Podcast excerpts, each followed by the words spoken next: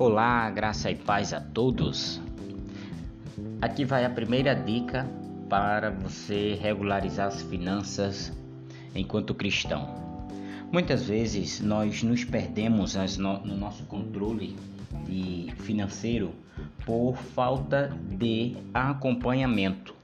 Então, para que nós possamos estar cientes do que compramos, do que gastamos, do que fizemos de dívida, é, o que está para pagar, o que vai pagar futuramente, é importantíssimo elaborarmos uma planilha ou anotarmos uma agenda ou fazer um controle para quem é mais esperto no meio tecnológico através de fórmulas onde você vai adicionar todas as informações a nível de exemplo. Fiz uma compra no cartão de mil reais e dividi em 10 vezes. Então nós temos um acompanhamento de 10 meses, tá certo?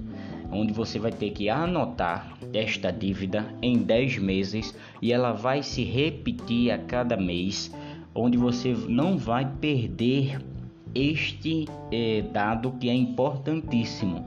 Às vezes não focamos nas dívidas parceladas e isso implica na nossa economia do mês.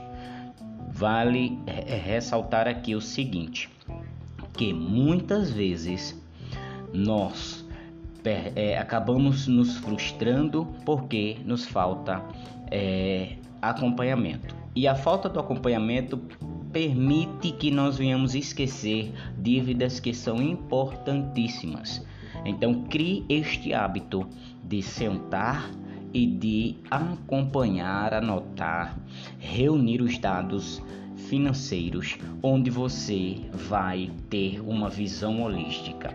Quanto mais você economizar, mais você vai é, poder desfrutar de um, de um é, como é que eu posso tratar aqui para que você entenda, desfrutar de uma vida mais é, menos preocupante, tá certo? Então não permita que as dívidas jogadas ao vento, onde você só se lembra no mês que você recebe, elas venham te frustrar.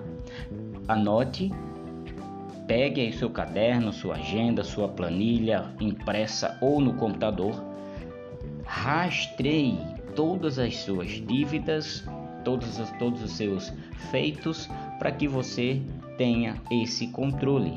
Amém? Vai essa dica muito importante e que Deus abençoe a todos.